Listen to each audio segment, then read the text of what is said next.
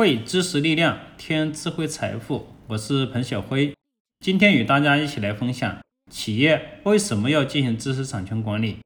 知识产权是生意的一部分，是企业参与市场竞争的重要武器。经过多年的知识产权宣传和市场实践，不少中国企业和个人或多或少的了解知识产权，最起码对知识产权已经不再那么陌生。但是如果问，你们企业有没有知识产权管理？恐怕很多人会这样回答：我们企业还小，知识产权离我们太远。或者会这样回答：我们又不是什么高科技企业，好像没有必要进行知识产权管理。对知识产权总有一些距离感。但是正是因为这种距离感和观望的态度，使很多企业和个人错失了很多发展的机会，遭受到了知识产权官司。我们先来看一看现实中经常出现的一些案例。第一个案例，不小心吃了官司。一家企业最近吃了一场专利官司，赔了五十万，而且此后还不能销售这个产品了。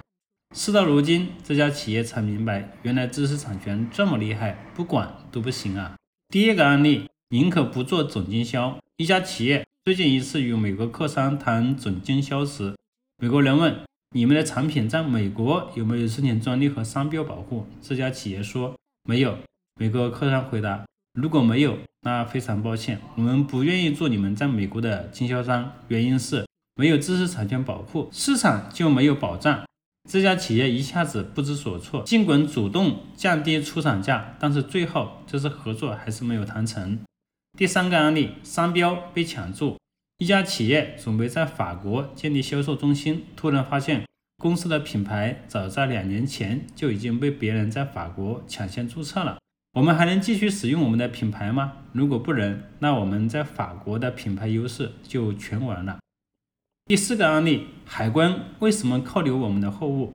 最近，一家企业从马来西亚进口一批货物。被厦门海关扣留，厦门海关方面的理由是这批货物侵犯了另一家公司在海关备案的外观设计专利，这下麻烦了，我们怎么向国内的客户及时交货？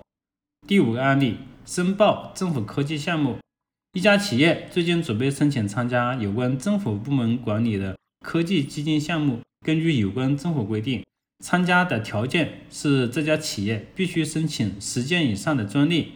有健全的知识产权管理体系，可是这家企业虽然经营状况良好，但是到目前为止一件专利没有申请过，更没有所谓的知识产权管理体系，最后还是没能参加该科技基金的项目。这么好的政策就被这家企业白白的错过了。第六个案例，厂家的品牌被经销商做砸了。一家企业产品曾经非常好，可是仿冒的太多，对经销商也没有妥善管理。最终牌子被经销商给做砸了，这家企业就是在知识产权许可管理上存在漏洞，将自己辛苦经营的品牌给砸了。第七个案例，经销商也有侵权责任。一家药品经销商这几年经营的一直很好，谁知道最近这家企业收到了法院的传票，说这家企业侵犯了原告的专利权。这个企业抗辩称，我们只是卖药的，要告你告厂家去。侵权与我无关，这就是典型的不懂专利法。销售也属于侵权行为，也要承担侵权责任。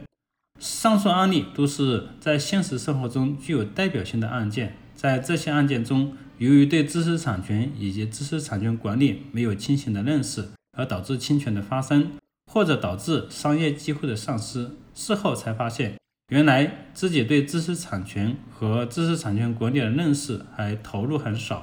对于很多中国企业来讲，往往是在有了知识产权教训以后，才认识到知识产权的重要性，才想起来要进行知识产权管理。这是典型的吃一堑长一智。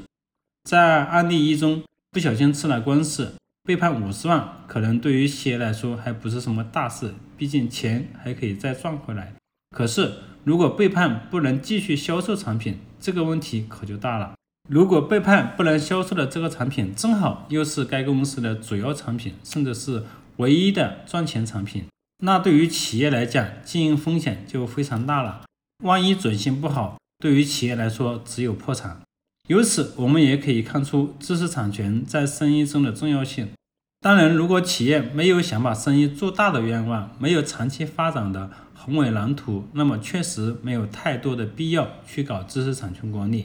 但是人通常都要有点抱负，谁不想把生意做得更大？谁不想把事业做得更好？谁不想做个百年老店？如果想，那就请正视一下知识产权的厉害。好了，今天就与大家分享到这里，希望对你有帮助。我们下期再见。